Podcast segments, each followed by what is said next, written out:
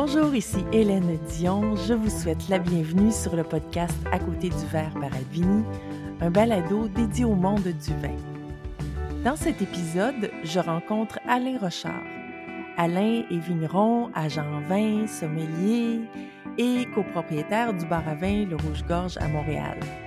Je vous propose une discussion autour du monde de la restauration, des agences en vin en passant par l'environnement, les vignerons québécois et bien sûr le vignoble de notre invité qui porte le joli nom du vignoble du Loup Blanc.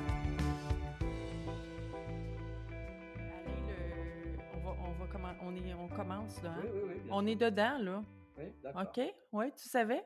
oui, oui, non, mais c'est pas grave, j'ai rien dit. J'ai rien dit d'imbécile Ça va venir sans doute, mais pour l'instant, non. ben écoute, je vais sûrement te garder un espace pour ça, pour dire des niaiseries, mais euh, pour l'instant, ben tu parles de, que, que le, la proximité avec les gens te manque. Sais-tu l'ambiance générale qu'il y a dans la restauration présentement? Parce que toi, Alain, tu es un acteur important de la restauration depuis longtemps au Québec. Comment tu sens? Les gens sont épuisés? Ils sont... Ben, je pense qu'il y a une fatigue euh, morale euh, qui s'est instaurée progressivement. On a cru le 22 juin l'année dernière, quand on est reparti. Déjà, quand on a fermé le 15 mars, on était tous plus ou moins certains que trois semaines après, c'était fini, on n'en parlait plus, on était réouvert. Une petite pause pas prévue qui n'était pas dramatique, etc. On s'est rendu compte que ça durait longtemps. Le 22 juin, quand on a réouvert, c'était la folie. On était fous tous. On a eu la chance que les municipalités, enfin celle de Montréal en tout cas et celle du plateau, a rapidement réagi. La rue est devenue piétonne, ça a été extraordinaire mmh. parce que euh, les gens voulaient tous être dehors. Puis il a fait un été extraordinaire. Hein, il a fait beau tout le temps. On a eu de temps en temps des orages, mais ça permettait de renouveler la clientèle. C'était très bien sur la terrasse. On avait une grande, grande, grande terrasse, évidemment, plus grande que d'habitude. Ce qui était indispensable si on voulait suivre les consignes, d'être à 2 mètres. Et on a vraiment été scrupuleusement très, très, très by the book. On n'a on pas voulu déroger à ça. Les visières, les masques, les lunettes, toutes les kits en white, euh, les mains désinfectées 15, 30, 50 fois par jour. Les, les tables de terrasse, on avait mesuré, on n'était pas à 2 mètres euh, pique-poil, on était à 6 pieds, 1 mètre 80 tout le temps. Dès qu'un client prenait une chaise pour la déplacer, on faisait non, non, non, laissez ça de même, c'est fait exprès. On a été vraiment, mais on a eu une chance inouïe, contrairement à certains de nos collègues, c'est que immédiatement, c'était, ça a été la folie. On a travaillé comme des fous euh, tout le temps. Évidemment, le chiffre d'affaires était moindre que l'année précédente habituellement parce qu'il y avait moins de place à l'intérieur. C'était, on avait des, on avait des cloisons qu'on avait fait faire très rapidement. Mais il y a eu du monde, du monde, du monde, du monde. Et euh, il faut rendre à César César, les aides du gouvernement fédéral, notamment mmh euh, sur les salaires, ont été une, une bouée de sauvetage extraordinaire. Oui. C'est-à-dire qu'on a moins travaillé un peu en chiffre d'affaires, on avait un peu moins de personnel sur le plancher, des horaires un peu différentes évidemment. Mais grâce à tout, tout ça mis bout à bout, on a réussi sans problème à faire face à nos, à nos objectifs financiers, à même mettre un peu de sous de côté, euh, à se sentir plus relax. On s'attendait pas à ce que ça ferme le 30 septembre, évidemment que non. Mais pendant les trois mois et une semaine où on était ouvert, ça a été que du bonheur. Les gens se comportaient bien, on va dire en général, c'est assez rare. Tu parles de la clientèle? Tu parles de la clientèle Oui, ouais. nous, nos, nos, nos, serveurs, on a même fermé deux, deux jours ou trois jours euh, à la mi-juillet pour faire des tests euh, euh PCR à tout le monde pour être sûr qu'il n'y avait pas, parce qu'on avait un peu de doute par rapport, tu sais, les jeunes, parmi nos serveurs, il y a des, des, jeunes qui sont moins craintifs que les plus vieux et qui, bon, de temps en temps, oublient euh, quelques règles de distanciation sociale, ce que je peux comprendre tout à fait, ayant moi-même du mal à, à les assimiler régulièrement, mais enfin bon, on, on fait attention et, et ça s'est très bien passé. Alors c'est sûr que la fermeture au 1er octobre, ça boum, ça a remis un coup à tout le monde, au moral, etc. Puis on est rendu le 22, 22 mars et on est encore fermé et on voit pas vraiment le bout du tunnel.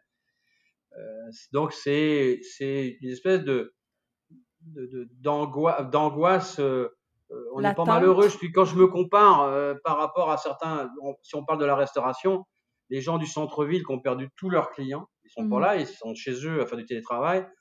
Les gens qui travaillent avec le tourisme, qui sont le, tourisme à Montréal a été divisé par 10, 1 million au lieu de 10 millions, je pense, les chiffres en gros. Donc tous ces gens-là sont très très à plaindre, hein, évidemment, bien plus que nous.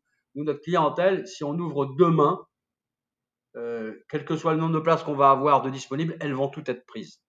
par les gens qui vont, qui nous font confiance, qui nous suivent encore. Donc, on est chanceux, d'autant plus que je te dis, les aides gouvernementales, province, fédérales pour commencer, et maintenant provinciales, parce que ça y est, ça a été long. On a longtemps été considéré comme la cinquième roue du carrosse quand même, hein, par, les, par nos gouvernements, notre gouvernement. oui. oui, je trouve que le, provincial a pas écouté ce qu'on avait à leur dire du tout. Madame Guilbeault, notamment, euh, se, se contrefiche complètement des restaurateurs. Elle en a rien à foutre. Ça paraît tellement dans, dans, dans, dans son attitude par rapport aux conversations qu'on a pu avoir avec elle par rapport à régie des alcools. C'est à un moment donné, s'est dit, on a tous nous, dans notre situation, les bars à vin, du stock de vin en masse, laissez-nous vendre du vin. C'est mhm. genre, euh, avec, avec un peu de bouffe, ok, mais, mais non, avec votre permis, vous pouvez pas. Et ça a été très, très compliqué de leur faire comprendre qu'il fallait nous faire une modification qui prend un décret. Quand on veut, on peut. Et, et on en est où? et bah, Là, si tu veux, ils ont autorisé les changements provisoires de permis. C'est-à-dire qu'en tant que permis de bar, si tu avais une installation de restaurant et un permis de la MAPAC, tu pouvais demander un permis de restaurant provisoire qui te permettait de ne pas perdre ton permis d'alcool. Mais il y a eu des changements dans les permis d'alcool. Les restaurateurs, maintenant, avec un permis de restaurant, peuvent vendre de l'alcool, même non accompagné de bouffe, dans la mesure où leur activité principale, c'est la vente de nourriture, dans certaines conditions, etc., etc., etc. Donc ça s'est amélioré, mais nous, il n'y avait rien pour nous. Euh, donc les, les bars, parce que nous, c'est un bar, même si c'est un bar à vin, et même si on fait beaucoup de restauration, on avait l'impression d'être un petit peu dans, le, dans un no man's land qui était totalement ignoré de nos dirigeants. Donc, euh, on a emprunté ce qu'on a pu emprunter, on a eu droit, on a pris les subventions qu'on avait, qu'on pouvait prendre. Et le rouge-gorge, si tu veux, on est, euh, on est, on n'a pas de dette, on a tout payé, bah, à part l'argent qu'on a emprunté qu'il faudra rembourser. Mais sinon, on est relativement confortable par rapport à certaines personnes. Et puis, évidemment, quand on pense à tous les gens qui ont été au front depuis le mois de mars l'année dernière, hein, tout, ce qui est euh, les gens qui sont dans, la, dans, dans, les soins, dans les CHSLD, les préposés, les infirmières, les médecins, euh, tous les gens qui ont travaillé beaucoup, les, les, les, les gens de, de les, gens, euh, les épiciers et tout ça, et ils ont, ils ont, eux, ils ont ramé fort, ils ont travaillé au moins. nous, on demandait que ça, travailler.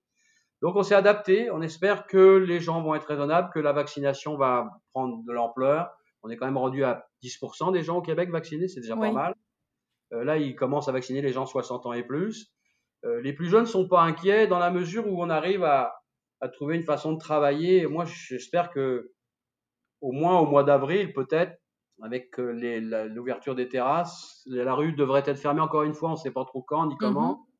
Mm-hmm. c'est ça, on a de l'espoir. On, on, a, on a de l'espoir. C'est bon à entendre ça, après un an de, de, hein. de montagne russe.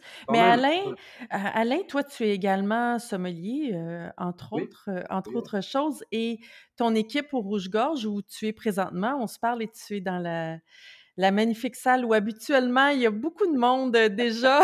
C'est une journée comme aujourd'hui. oui, exactement. Donc, euh, il, y a, un peu de tristesse à voir ça, mais ça me donne le goût d'y retourner. Alain, oui, je vois ton reste. On a, tous besoin de ça.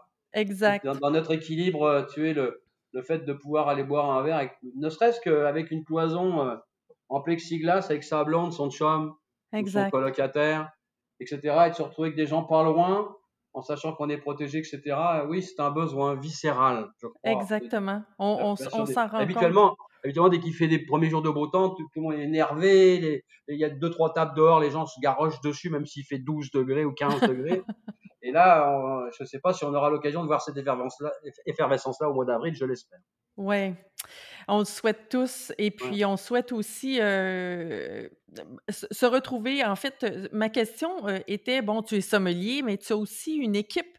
ton équipe de, serveurs sont des sommeliers, en fait. Hein. C'est des gens qui connaissent. Oui.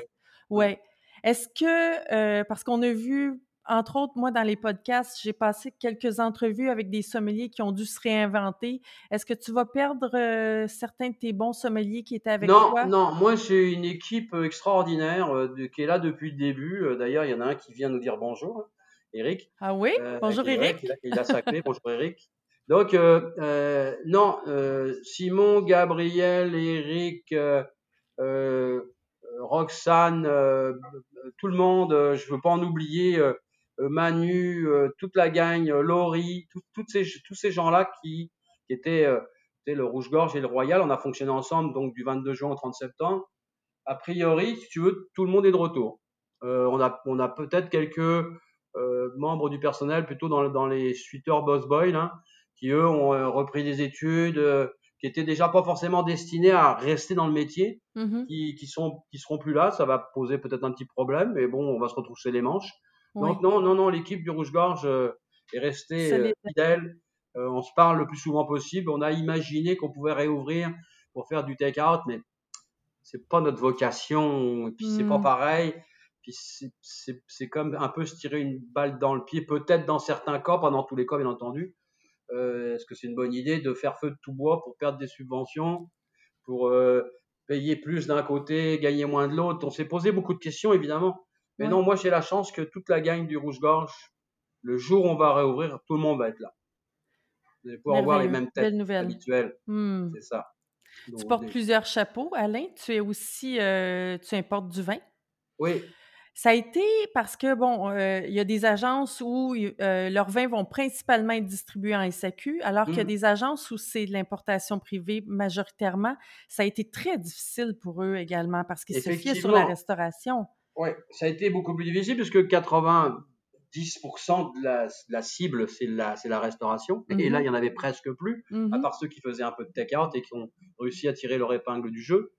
Donc oui, euh, il y a eu euh, un phénomène euh, que beaucoup de particuliers se sont projetés vers la vers la vers l'importation privée quand même. Hein.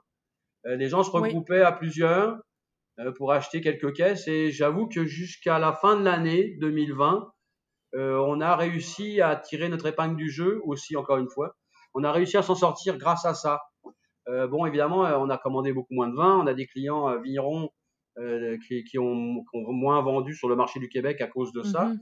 Mais euh, disons, en 2020, euh, c'était pas si mal que ça dans les circonstances, on s'entend.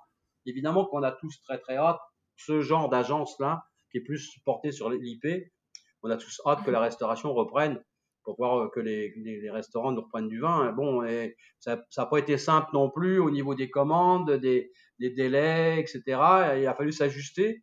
Mais Nicolas et Sarah, mes partenaires de l'agence Plan 20, ont travaillé très fort, sont bien organisés. Euh, Philippe, euh, Mélanie, qui travaillent avec nous comme vendeurs, ont vendu du vin à quelques restaurateurs qui sont restés ouverts, notamment euh, dans, dans en régions région. et puis en Mhm. région surtout, puis bénéficié de- d'une masse touristique importante. Donc on a réussi aussi un peu à, à droite à gauche. Et puis euh, c'est ça. Donc on a c'est des années difficiles, c'est compliqué, mais ça remet pas en question l'existence de l'agence, non, Euh, pas, vra- Ouais. pas, pas- pas- pas vraiment. Je dirais même pas du tout. C'est juste une, une nouvelle approche du métier, euh, euh, un peu d'insécurité évidemment compte tenu de ce qui s'est passé. Et puis, euh, qu'est-ce qu'on va devenir? Qu'est-ce qui va se passer avec les nouvelles applications, les nouvelles lois, les, le nouveau style de travail que, que la SAQ a mis en place avec les codes barres, etc. Mhm. Je pense que on a rentré pas mal de produits à la SAQ, on a profité pour plus travailler là-dessus. Donc, on a quelques producteurs, parmi ceux qui sont très connus euh, et qui travaillent bien, euh, Joubert dans le Beaujolais, Tripos dans le Mâconnais, et d'autres qui sont rentrés à la SAQ, qui vont arriver là. Donc, c'est un nouveau métier qu'on appréhende. Mhm. Moi, je le faisais un peu déjà avec les vins du Loup Blanc, mais là, je vais le faire un peu plus peut-être avec les vins de plan vin, puisque c'est une- autre façon d'approcher le métier d'agent en étant plus présent à SAQ que sur le, sur le portail importation privée. Hmm. On va parler du loup blanc. Oui, euh, on, va, on va parler Mais du Loup Alain, Blanc. Oui, Alain, mais- pour... Oui, j'aimerais ça que, avant euh, la genèse du loup blanc, peux-tu nous raconter, parce que c'est pas tout le monde qui connaît l'histoire du nom derrière le loup blanc. Ouais. Tu es de la Loire, toi, de Saumur, Ouais, c'est ça? Ouais, c'est ça. Ben, oui, je suis, je suis de Saumur. Je suis débarqué directement de Saumur euh, au Québec en 1990, après, après, euh, être venu en, en voyage avec Laurent, mon partenaire de toujours, en 1988. On était venu faire un tour ici. Lui est resté six mois. Et moi, je suis reparti parce que j'avais déjà un restaurant à Saumur. Donc euh, oui, de la Loire, effectivement. Et puis, en arrivant au Québec en 90, c'est assez bizarre de dire ça, mais j'ai découvert le vin en arrivant au Québec. C'est- Ah je oui? le dis à tous mes élèves quand je vais dans des cours. J'y vais ce soir, je vais à l'ITHQ ce soir faire une petite, euh, petite intervention. Et aussi bizarre que ça puisse paraître, oui, parce que le milieu du vin euh, en France, c'est un milieu tout à fait naturel. C'est comme normal. Tu Oui. habites, euh, t'habites dans une région viticole et il y en a beaucoup en France. Bah, Je parle de la France, mais il y en a beaucoup en Italie, beaucoup en Espagne. Mais en France, il y en a beaucoup. Et d'être né à Saumur, ça va avec non seulement la Loire et les châteaux, mais aussi avec le Cabernet Franc et le Chenin Blanc. C'est dans nos gènes. Donc, on, on ça fait partie de nous-mêmes. Mais on n'y connaît rien. On, est nul. Il y a même la plupart des, sans doute plus aujourd'hui, mais la plupart des gens, tu leur demandes quelques cépages de la Loire, ils sont pas capables de te le dire. Le vin fait partie de, l'histoire de la France, de, la culture française. Et on a l'impression qu'on s'est approprié, qu'on connaît ça, mais pas du tout, on connaît rien. Moi, quand je suis au Québec en 90, j'étais un petit gars de Saumur qui connaissait à peu les vins de la Loire, mais très très peu. Et j'ai donc découvert l'immensité, la, la, la, le flot immense, le tsunami de vin qu'il y avait dans le monde entier. Ça m'a complètement. En fait, je suis tombé en amour. C'est, c'est une. C'était pas la première fois. D'habitude, c'était plutôt avec des filles. Mais là, c'était avec le vin. Où j'ai, j'ai complètement été submergé. Ça m'a bouleversé. Moi, j'avais étudié quand j'étais jeune en, agriculture. J'ai fait un bac de technicien agricole, un BTAG, ça. Tu voulais faire quoi au départ? Je voulais être ingénieur. Je voulais être ingénieur agronome. mon grand-père était paysan, mais un paysan, le, le, le, paysan de base, là, tu sais. Le vrai paysan. Un, vieux tracteur, euh, quelques champs avec de l'ail, des fraises, des haricots verts, euh, un peu de tabac, deux rangs de vignes. Son vin était absolument dégueulasse. Son cidre était pas beaucoup meilleur. Enfin bref, donc, mais le vrai. Et j'aimais, j'aimais déjà l'agriculture reprendre le domaine de mon grand-père, ça aurait été une catastrophe. C'était pas possible parce que c'était pas même pas un domaine, c'était quelques hectares de, de, de, de maraîchage. Mais j'avais le goût d'aller dans ce milieu. Donc j'ai étudié en agriculture pendant cinq ans, avant de me rendre compte que finalement euh, je pourrais jamais m'installer et j'avais pas la vocation de la viticulture du tout à ce moment-là. Il a fallu que j'arrive au Québec pour que tout ça, ça se réveille, ça se remette en place. Et j'avais 35 ans, j'étais plus un, un, bébé. Et là, je, j'ai, j'ai, je suis rentré dans un univers qui m'a totalement happé, passionné, bouleversé, euh, des rencontres extraordinaires avec des gens comme toi, Hélène, que j'ai rencontré il y a pas mal de temps, déjà dans le milieu, mais plein d'autres, plein de monde, euh, Ghislain Caron, Élise Lambert, toute cette gang-là, Véronique Rivet, Alain, Alain Bélanger, des gens qui m'ont, qui m'ont passionné, mais j'avais pas cette, ce courage, moi, d'étudier comme eux, de façon très studieuse. Ah moi, j'aimais, moi, j'aimais le, le, comme, comme en cuisine. J'aimais l'auto, la façon la pratique, l'autodidacte. Ouais, ok. plus. Ouais. Ouais. Moi, quand j'ai commencé à étudier en sommellerie, donc je te dis, après, tu arrives au Québec, regardez, j'ai eu, eu ce coup de foot, je me suis débrouillé tout seul euh, avec l'Internet, etc. Goûter des vins, discuter avec des gens qui s'y connaissaient plus. Et j'ai fait mon premier cours en 97 ou 98 à l'ITHQ de sommelier. Et là, je me suis rendu compte très très vite que je ne serais jamais une bête de concours. Ça ne m'intéresse absolument pas la géographie vitivinicole qui est très importante, on est bien d'accord pour des tas de raisons. Moi, ça, non, c'est pas ça. Non, c'est pas mon truc. Moi, les grands crus, les, grands crus, euh, le classement des crus, euh, ces affaires-là, la géographie vitivinicole, ça, ça ne, c'est pas ça mon truc. Moi, ce qui est mon truc, c'était la terre, le, raisin, euh, le, la fermentation alcoolique, les, différents types de, qu'est-ce qu'on fait, comment, on vendange quand, etc. C'était ça dès le départ en n'ayant aucune idée de ce que je pourrais faire avec, avec ça, pas de compétences vraiment là-dedans. Puis j'ai fait un deuxième cours euh, qui était euh, donné euh, par l'Université du vin de Suzarous mmh et qui a été donné en 2000 pour la seule et unique fois avec à l'ITHQ avec un prof qui venait de là-bas, Olivier Robin, qui était un prof de Suzarous, qui est arrivé au Québec, qui est d'ailleurs encore au Québec, mais qui est directeur des programmes de formation à la SAQ maintenant. Je pense. Il a été prof longtemps à l'ITHQ. Et là, lui, Olivier est, est, un est, onologue. Donc euh, là, là, lui, il m'a capté, il m'a mis dans sa poche arrière les vinifs, euh, les pH, euh, les machins, les levures, les tout, tout, tout. Et ça, là, ça me rentrait dedans. Puis donc j'ai fait des stages, je suis allé chez des vignerons, et là, plus dans la, dans la partie les mains dedans. Là. Et là, je me suis dit, bah moi, je veux faire ça. Je veux faire du vin. Mmh. Est-ce que déjà tes vignerons, excuse-moi, parce que le, le, vignoble du Loup Blanc est en bio, est-ce que déjà tu étais parce que c'était pas à la mode encore, hein, tout ce qui était bio, biodynamique. pas à la mode en, 2000 encore. Ouais, donc toi, est-ce que tu étais déjà plutôt attiré vers ça ou c'était pas trop. Euh on, avait déjà au Continental à l'époque, le restaurant, on avait déjà une espèce de politique de travail euh, local. Oui. D'acheter des vins. On, était, on, commençait dedans. On n'était on n'était pas les, les, les, plus en avant, mais on avait déjà, moi en tout cas, dans ma tête, c'était clair que la bio, les vins nature, on n'en parlait même pas à ce moment-là mmh déjà, mais il y avait ce, ce côté-là où j'avais rencontré des vignerons de la Loire, Olivier Cousin notamment, mmh euh, que j'avais rencontré à plusieurs occasions, et d'autres qui m'avaient un peu, euh, disons, titillé, ça m'avait donné quelques pistes de, de, de, de, de recherche en tout cas, et on était déjà assez branchés là-dessus, mais c'est clair que c'était, c'était une aventure totalement, euh, improbable, en fait. Hein. Quand j'ai dit à Mm. Laurent, parce que au fur et à mesure de mes voyages et de mes rencontres ici au Québec, dans, au Continental, j'ai rencontré plein de monde du milieu viticole, et notamment le directeur de la cave coopérative de Saint-Chinian, Jean-Luc Lewandowski, qui a été un des boutons de panique en disant Mm. euh, vas-y, vas-y, fonce. Tu sais, Il y a des, des fois, ça prend ça. Quelqu'un qui dit bah, si tu veux vraiment faire ça, donne-toi les moyens de le faire et vas-y, fonce. Et Jean-Luc était donc à Saint-Chinian, il connaissait tout le monde, et c'est un peu à cause ou grâce à lui que j'ai commencé à chercher des vignes dans le sud de la France, dans le Ok. Languedoc, dans la région de Saint-Chinian. Euh, j'ai dit à Laurent, je dis regarde Laurent, je- quand Jean-Luc m'a appelé, il me dit écoute, il y a des vignes à vendre à Saint-Chinian, un monsieur arrête, qui était à la cave cop, ça vaut la peine. Puis bien sûr, Laurent m'a regardé, il m'a dit tu veux acheter des vignes et faire du vin? Je dis oui. Il m'a dit regarde Alain, dès l'instant où tu restes avec moi, fonce. Laurent a toujours été extraordinaire pour ça. Il m'a Mm. toujours laissé aller dans mes, dans mes folies. Moi, j'adore avoir des projets.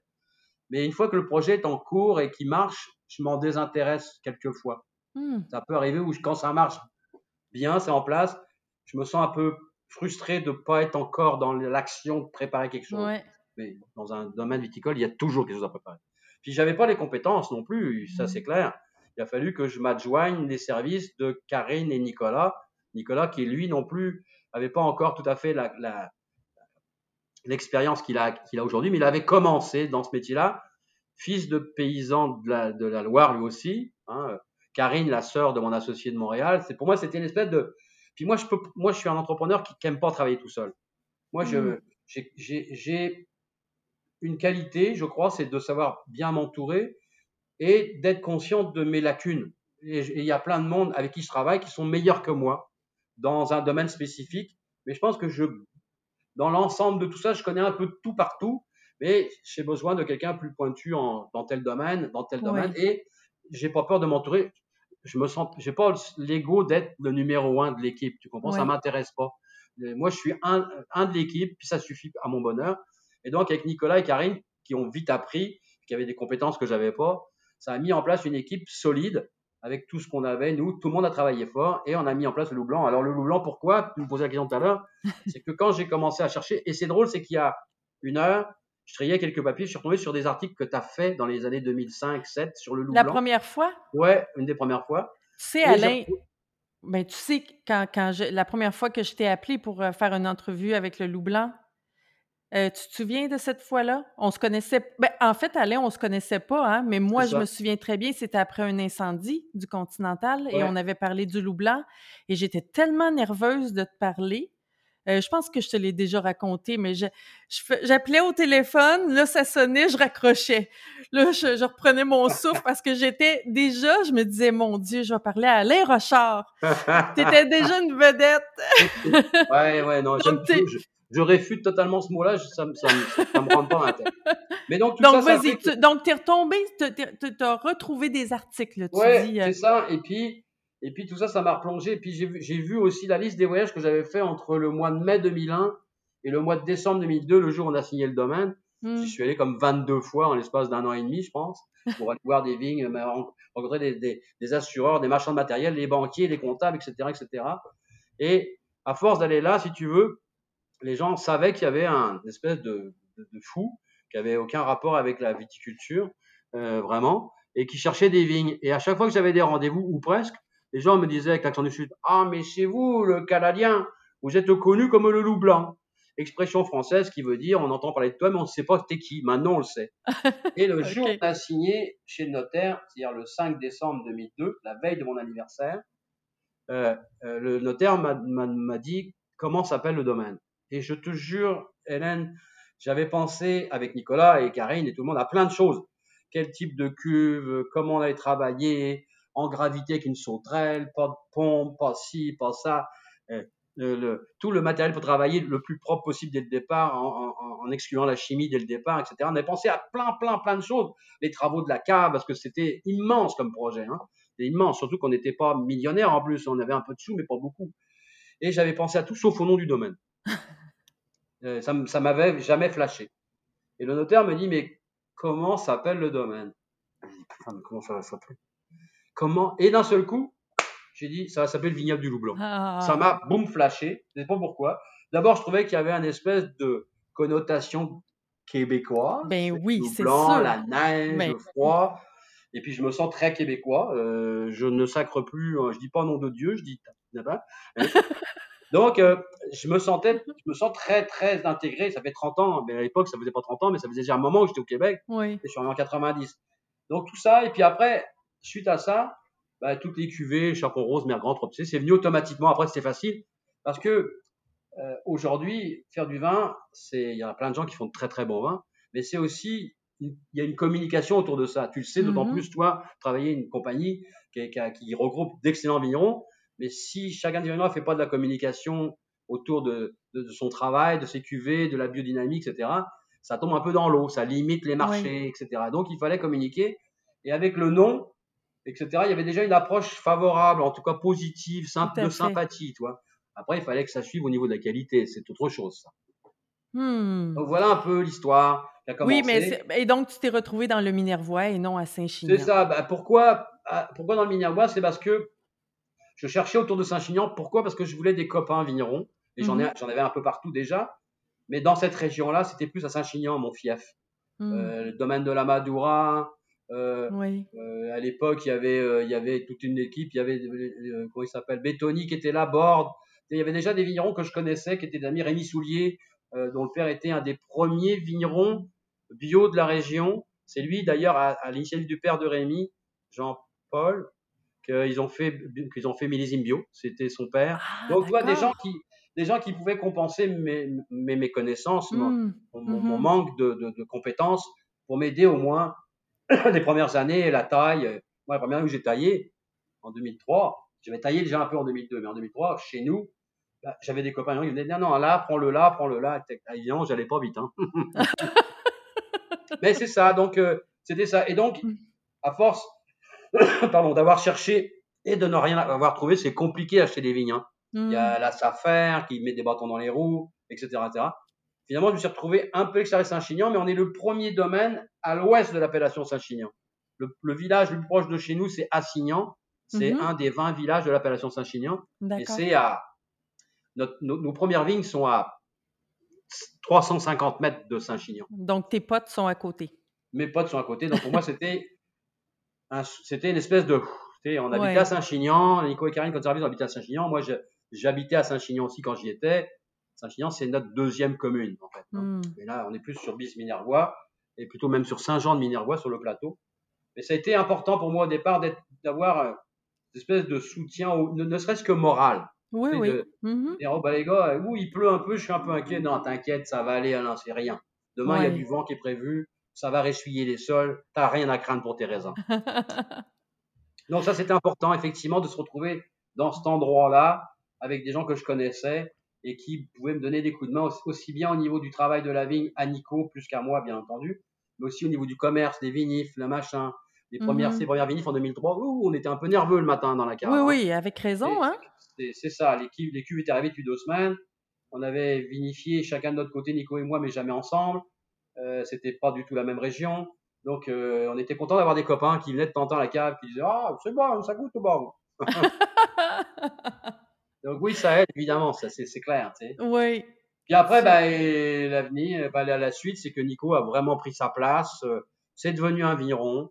Karine a pris sa place en matière de gestion du domaine, de s'occuper des vendanges et collaborer avec Nicolas. Moi, de mon côté aussi, un peu, travailler avec eux le plus possible, vendre du vin, être pendant les vendanges, les vinifs, etc.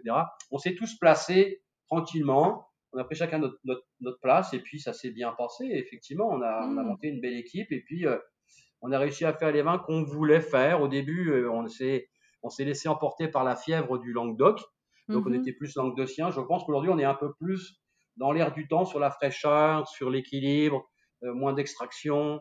C'est plus notre genre. On est des gars de la Loire, hein, donc euh, on aime la fraîcheur évidemment automatiquement. Exact, oui. Mais euh, bon, on a, on a trouvé un, un, un certain équilibre. Le travail en biodynamie aussi, qui est notre, qui est notre, euh, qui est notre façon de travailler depuis déjà longtemps, a ramené des, des, des l'expérience. Moi, j'écoute encore des vignerons parler aujourd'hui.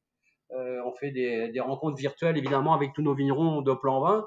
Je Oui. écoute parler puis je dis oh ça c'est une bonne idée. Oh, oui oui oui oui ça. Tu apprends ça, toujours, Alain, hein? oui, on apprend. C'est un métier dans lequel on apprend tout le temps et, et on n'a pas assez d'une vie entière pour apprendre. On fait une vendange par année. Hein.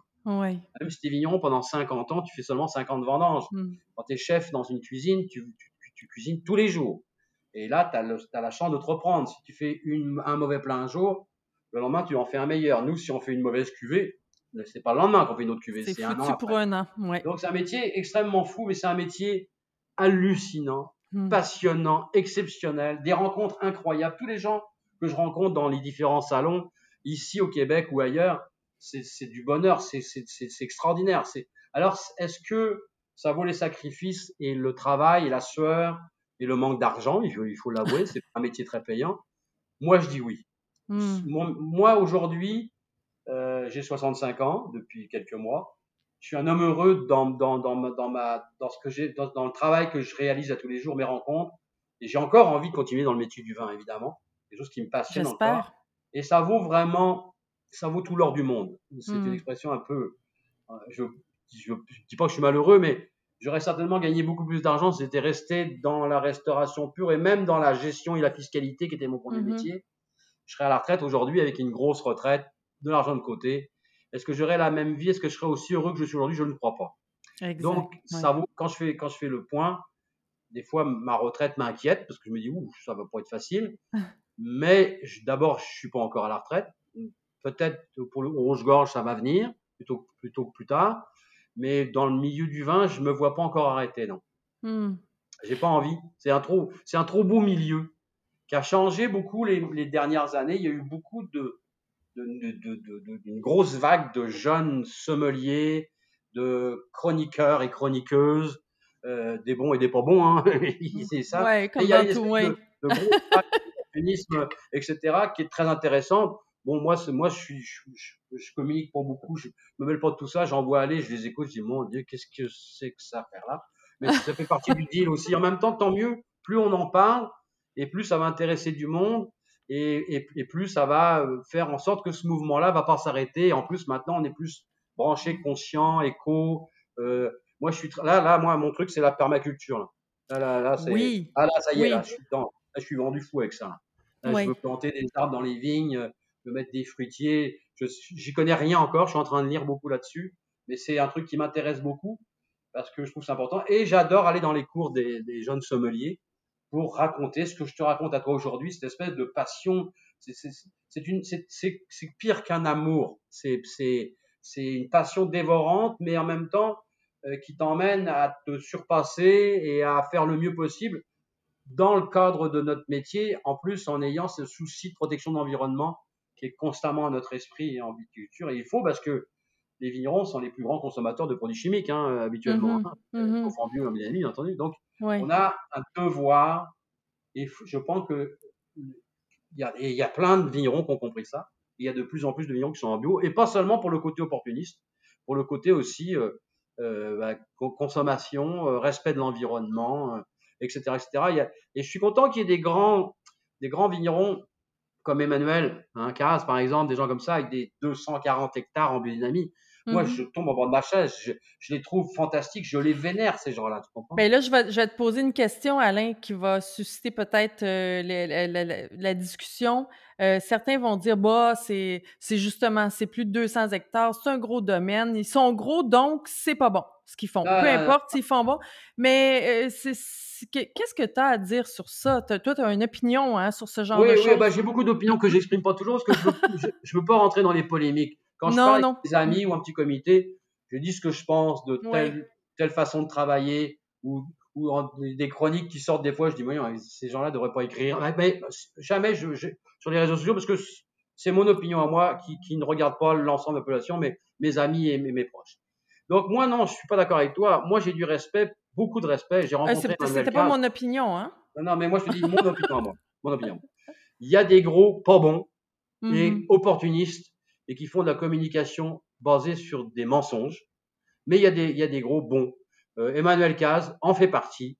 Euh, c'est des gens qui ont une philosophie. Au-delà de tout, c'est une philosophie chez eux. Moi, j'ai parlé avec lui. Et moi, je, je, je connais un peu le métier. Et quelqu'un mmh qui, qui ment ou qui, qui, qui a des, un discours opportuniste, je le ressens. Pas lui. Mmh Ces gens-là, ils font un travail extraordinaire et ils font des jolis vins que tout le monde n'aime pas, mais c'est normal, c'est mmh normal. On n'aime pas tous la ratatouille hein, ou, le, ou, la, ou, la, poutine. On aime, on a tous des goûts différents. On n'aime pas les petits pois. Moi, je les adore. Pourquoi? C'est comme ça. Donc, il y a certains vins que moi je n'aime pas et, et, et, et d'autres que j'aime. mais ça n'a pas rapport avec la grosseur du domaine, absolument pas. Mm. C'est l'importance, c'est les personnages. Mm. Euh, si on parle de gros domaines, euh, en, en, Espagne, euh, Pares Balta, la famille Oui. Pares Balta, écoute, la famille Cousinet. Moi, je rêve d'aller. D'ailleurs, c'est ce que je vais faire l'année prochaine, je pense, quand j'aurai plus ou moins lâché le rouge-gorge. Je vais aller passer un mois ou deux chez, chez euh, la famille Cousinet. Ils ont, eux, la biodynamie, c'est dans leur sang. Ils sont shootés à la biodynamie, tu sais. Oui. Non, mais c'est un gros domaine. Oui. et puis il y a des petits vignerons euh, que je respecte, je respecte tout le monde dans ce milieu-là, qui font des vins euh, en biodynamie et, et, et éventuellement des vins nature, où j'ai pas beaucoup de, de, plaisir à boire ces vins-là. Mm. Et c'est des petits vignerons, ils ont 5 hectares ou 6 hectares. Mais c'est pas la grosseur du domaine qui fait ça, c'est la philosophie, le travail, les compétences. Il y a une Mhm. question de compétences. Des, des cuisiniers, euh, je, je compare souvent la viticulture à la cuisine. Des, des chefs ou des soi-disant chefs, il y en a plein. C'était arrivé, et à moi aussi, de mal manger dans un restaurant.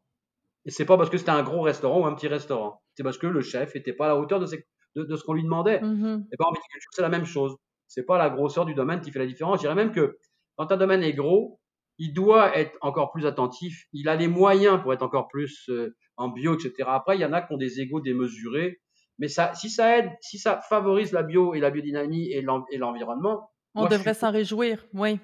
absolument, Mm. même si cette personne-là nous énerve, hein, nous casse les pieds, au moins il a un discours qui va aller vers, vers l'avenir. Moi, j'ai Mm. 65 ans. Si, si Dieu le permet, si Dieu existe ou whatever, si, si la nature me le permet, je vais peut-être vivre encore une quinzaine ou une vingtaine d'années, tu sais, genre. Donc, il y a des chances que je vois pas le- la, la- la- la planète s'effondrer. Je crois pas. Mais j'ai un petit-fils et une petite-fille qui ont 15 ans et 11 ans. Je pense à eux tous les jours par Mm. rapport à ça. Quand je vois des, des, des- de la chimie ou que je vois des articles sur des, des produits euh, pour les, les néocotis, je sais pas quoi, pour les, les, les abeilles, etc., qu'on réintroduit dans, dans la- dans l'agriculture, etc., ça me fait peur, ça. Mhm. Pas pour moi personnellement. Moi, je te dis, dans cinq ans, je devrais être à la retraite. Normalement, ça devrait être à peu près correct. Je pourrais d'écouter les copains, etc. Hein, surtout, euh, si je passe pas mal de temps en France, euh, les échanges de vin, ça se fait bien avec les copains vignerons, etc. Mais il faut que la nouvelle génération des sommeliers et des vignerons prennent conscience qu'ils ont un rôle important à jouer. C'est un, Mm. c'est un, c'est- il faut aller vers ça. Il faut que les gens comprennent que la survie de la planète et de nos enfants et petits-enfants et arrière-petits-enfants passe par une responsabilisation de tout le monde à ce niveau-là. Dans nos gestes quotidiens, on doit le faire aussi. C'est pas si grave que ça, mais quand je vois des gamins qui, qui jettent un, un, un- un bout de plastique dans la rue devant leur mère et que leur mère leur dit rien à leur père, ça me, ça Ouais. me fâche un peu. Parce Ouais. que nous, les, les, les, les vieux schnocks, on va s'en tirer, même si on n'a pas fait ce qu'il fallait il y a, il y a 40, 50 ans, parce qu'on savait pas. Mm. Aujourd'hui, on le sait. On n'a pas d'excuse aujourd'hui pour ne pas faire attention. Donc, on doit tous envoyer le même message. Et puis, euh, peut-être que des, des, des, des grands coups de pied dans le cul, comme euh, la pandémie vient de nous donner, là, ça va faire réfléchir un peu le monde. Si ça sert au, si ça sert au moins à ça, ce sera pas si mal que ça. Ça, ça va avoir foutu la merde, là, mais ça va peut-être permettre de se dire, il est peut-être temps qu'on fasse très attention à tout le monde, aux gens. Mais la biodynamie, c'est ça. hein. Tu dis souvent la biodynamie, ça ne s'explique pas vraiment, mais ça Mhm. se constate. Mhm. Donc, euh, dans, dans, dans l'évolution de la, de- des, des vignes et, et, la- et, et la permaculture, c'est la même chose. C'est des choses que, nos, que les anciens faisaient jusqu'à l'arrivée de la chimie dans les années 60. Avant ça, on était, c'était tous des biodynamistes euh, bio, bio, tout le monde. Naturellement, oui. Mhm. Donc, il faut Mhm. revenir à, une- à une- à- ça, à l'achat local, évidemment. En plus, au Québec, on est dans une espèce de, de, de grosse avancée de vignerons qui sont vraiment bons. tu sais. Euh, domaine du Nival, euh, euh, les, les Pervenches, euh, euh, Négondos, euh, je vais en oublier plein, c'est genre Oui. euh, le nouveau là, euh, Zachéa, le domaine de l'Espiègle, euh, Rivière du Chêne, je sais plus trop, j'en oublie, j'en oublie parce que je les connais pas tous là. Donc là, on est en plein dans, dans une espèce de, Une effervescence, de, oui. de effervescence de vignerons qui sont la plupart extrêmement modestes. Parce que la première qualité d'un vigneron, c'est comme celle d'un sommelier, c'est la modestie qui doit primer. Hmm. C'est pas le cas de tous, on le sait. Mais ça devrait être ça. Mais il y y a plein de jeunes là, euh, de nouveaux, hein, de néo-vignerons là, qui vont donner un gros coup de boost à la viticulture au Québec et qui font déjà des affaires intéressantes. Joy Hill, là, le gars de chez Glutenberg, Oui, mais hein, oui. c'est qui je devais aller la semaine dernière ou je vais peut-être la semaine prochaine. J'ai hâte de goûter ses cuvées. Là, il fait une cuvée de Gamay, il fait une cuvée de Ben oui, avec Justine. hein. Justine et, et c'est ça. Et, et, euh, et ben tout ça, c'est des, c'est des gens qu'il faut, qui, c'est merveilleux. Bon, Mais j'aurais été. Mais déçu. là, Alain, tu devrais pas avoir un vignoble du loup blanc euh, version 2 Québec? au Québec? Non. Je suis Ah. trop. Non, trop. Pe- Peut-être un jour, euh, avec euh, des copains vignerons qui sont dans, dans, les, dans la philosophie de ce que j'aime, dire Hmm, la simplicité, le partage, le plaisir, la passion. Peut-être faire une cuvée avec eux. hmm, Mais des cuvées à quatre mains, c'est le fun, ça. Ouais. Comme j'ai fait avec mon copain de la Loire, Julien, j'ai Oui. fait des cuvées à quatre mains avec lui. Euh, c'est le partage. Deux, deux cerveaux valent, valent mieux qu'un tout le Mm. temps, même, même dans une cave. C'est c'est toujours mieux. C'est toujours mieux parce que il y a toujours un qui va avoir une idée, puis que la, la confrontation des deux va amener. Donc Mm. oui, un jour peut-être, peut-être qu'avec euh, Zach et Harold, domaine de l'Espérique, peut-être qu'un jour il aura envie qu'on fasse une cuvée tous les deux. Puis, puis j'ai pas la prétention de faire mieux qu'eux ou de faire. euh, non, non, pas du tout. Mais c'est juste le plaisir de, de, de, de cuisiner ensemble. Et le plaisir, il est là pour ensuite partager quelque chose de commun. ouais. Le plaisir, il est là-dedans. Moi, quand je parle de tout ça, à chaque fois, j'ai une émotion fantastique qui me, qui me, qui me, qui me prend, qui m'é- qui m'étreint, parce que c'est un métier. Je te parle, puis j'ai des frissons dans la colonne vertébrale de tout- toutes ces choses-là intéressantes. Donc, euh, un vignoble du loup blanc au Québec, non, il est trop tard pour moi. Euh, mais euh, pourquoi pas un jour une cuvée euh, signée à quatre mains ou à six mains avec des copains, des raisins ensemble. On prend des raisins au Nival, on prend des raisins au, à, au Négondos, puis on prend des, rais- des raisins à l'Espiègle, puis on fait une cuvée ensemble, comme ça se fait beaucoup en France. Hein. C'est Hmm. maintenant les vignerons comme euh, Fred Niger, là, le domaine de l'écu dans la Mais oui. Loire. Mhm. Il récupère des raisins chez des copains euh, du sud-ouest, là, puis il fait des cuvées en amphore chez lui dans la Loire. Moi, je trouve ça génial. C'est fantastique. génial. Oui. Évidemment, ça, ça, ça peut, je dirais, les appellations d'origine protégée, tout ça, c'était pas fait pour rien. Mais en fait, ce qu'on aime, là, c'est que la bouteille qu'on met sur la table un soir avec notre blonde, no- notre chum, des, des copains, c'est qu'on ait du fun et qu'on ait du plaisir à la partager. Ça s'arrête là, en fait. L'essence même du vin, il est là-dedans, tu sais. Dans le, pla- dans le plaisir, dans le partage, que ce soit avec n'importe qui. On le sait tous, la, plus, la, la, la meilleure bouteille du monde bu avec un abruti, ça reste un moment pénible. Ah ben oui. Donc, euh, ça m'est arrivé de boire de très bons vins avec des gens en dégustation avec des soi-disant chroniqueurs euh, hy- hy- hyper euh, dans, le- dans le haut du plafond. Je me suis rarement autant fait chier que ces jours-là, toi. Ouais. J'appré- J'appréciais même plus le vin. Parce qu'ils intellectualisaient trop le vin? C'est ça, Ouais, ouais, peut-être, entre autres. Ça, ça partait sur des mois, mois, mois. Je, je, Ouais, écoute, ouais, la plupart de ces gars-là, il y en en a aucun qui est allé faire les vendanges une seule fois dans sa vie. ouais. Mais et pourtant, il faut. faut comprendre, hein? Les mots d'eau, euh, ouais. C'est ça, tu vas ramasser du raisin, tu passes du temps en vinif, tu décuves, tu apprends c'est quoi les fermentations, euh, c'est comme, comment on travaille dans une cave, au moins une fois dans ta vie. Mais tu es un, un homme passionné, euh, puis euh, en fait, tu nous manques beaucoup, euh, Alain. On a hâte d'aller te revoir au Rouge-Gorge. Ouais. C'est le temps de se laisser. Peux-tu Oui. nous. euh, parce que j'aimerais ça que tu, peut-être, tu laisses un message à, à l'industrie de la restauration. Qu'est-ce que tu aurais envie de dire? Quelque chose d'encourageant là, pour. euh, Ben, ce que je veux dire, c'est que moi, je suis très optimiste. Je Mm. crois pas que euh, le mot qui m'a que j'ai haï le plus pendant la, la pandémie, c'est réinventer. Hmm, On réinventera pas la restauration, c'est pas vrai. On va sans doute modifier quelques habitudes de travail, peut-être, et j'en suis même pas sûr. Mais on va revenir tous dès que les portes vont être ouvertes, dès que cette euh, ce- ce- ce- ce- cette pandémie-là va être va être maîtrisée, parce que ça va ça va finir par arriver. On va reprendre une vie normale. Est-ce que à un, niveau supérieur gouvernemental, les gens vont devoir faire attention plus à certaines choses? Évidemment que oui. mhm. Nous aussi un peu, mais la restauration, ça va revenir comme c'était. Les terrasses pleines, les gens qui se touchent, qui s'embrassent, qui dansent, qui, qui boivent des coups, qui lèvent le coude, qui rentrent un peu pompon. C'est ce qu'on dit tout le jour. Hein. Moi, je dis toujours, il vaut mieux être sous que con, ça dure moins longtemps. Donc, euh, toutes ces affaires-là, tous ces trucs-là, tu comprends, ça, ça va revenir. C'est pas possible que ça revienne pas. L'être humain a besoin de, ce, de ça. hein. Le, le bistrot d'aujourd'hui, c'est plus l'endroit euh, triste qui sent pas bon avec des vilaines toilettes dans le fond de la cour qui puent et boire, boire des coups, trucs pas bons. Aujourd'hui, dans tous les bars de, de- de- de- du Québec, je dirais, et du monde, il y a toujours, ben, pas tous évidemment, mais il y a un endroit où c'est c'est propre, ça sent bon, on a du beau service, on boit du bon vin ou une, ou une bonne bière, parce que la bière aussi c'est important, Ouais. ou un bon alcool, ou On un bon cocktail bien. on- tout ça, on mange bien, etc. Et puis on se retrouve, puis on est assis, puis d'un seul coup, ça va mieux. Tu sais, on vient de passer une Mm. grosse journée de travail.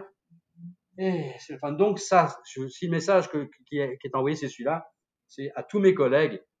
On, on a pris une grande claque derrière la tête. ça a été difficile, ça va l'être encore un peu, faut pas se, se, se voiler la face. Mais déjà, le printemps et l'été 2021 vont être très effervescents. On a tous hâte de voir des, des belles personnes sur nos terrasses, habillées en été, avec des gros manteaux et des tucs. Des gens par des coups, rire, entendre les gens rire, tu sais, en buvant un verre, en partant quelque chose, en, en, se retrouvant les uns les autres. Moi, la première personne que je vais pouvoir coller, je vais, je pense que je vais la coller tellement longtemps qu'elle va vouloir se débarrasser de moi. Tu sais, genre, mon, copain Pierrot est vacciné depuis mardi et moi aussi. on ne devrait pas faire ça, mais dans trois semaines, quand on sera, hein, on va sans doute se faire une colle. Oui, c'est important. Et eh ben la restauration, c'est c'est des colles perpétuelles, en fait, entre mmh. guillemets. On a besoin de ça, d'accueillir les gens, de se sentir bien, etc. Donc la restauration a encore de beaux jours devant elle. Mmh. Merci Alain. Merci, pour euh, ton temps, ton franc-parler. ça fait du bien. C'est le fun. ça, va avec, ça avec le bonhomme. Ah oui, oui, ça va avec le loup blanc, ça c'est sûr. de panier. Il peut être souriant, mais il va dire des choses. Et je me retiens. oui, oui, je, le sais bien. mais déjà... C'est un grand plaisir et, et, euh, et c'est plaisir de vous voir et de te voir. Et merci de m'avoir laissé m'exprimer un peu. Ça fait du bien. J'ai l'impression de revenir à, à, des temps normaux. Ces gens. Ouais. La prochaine fois, on se fait un gros câlin, ok, Alain? On se fera un câlin, puis on boira un bon verre de vin blanc ou rouge. Mm. On s'en fout pour nous qui soit Magnifique. Merci, Alain. Ciao. Merci à vous tous pour votre précieuse écoute. N'hésitez pas à m'écrire sur Instagram à advini.québec ou par courriel à à côté du verre advini.com. Ça me fait toujours plaisir de recevoir vos commentaires. Et sur ce, je vous donne rendez-vous au prochain épisode et vous souhaite une excellente journée.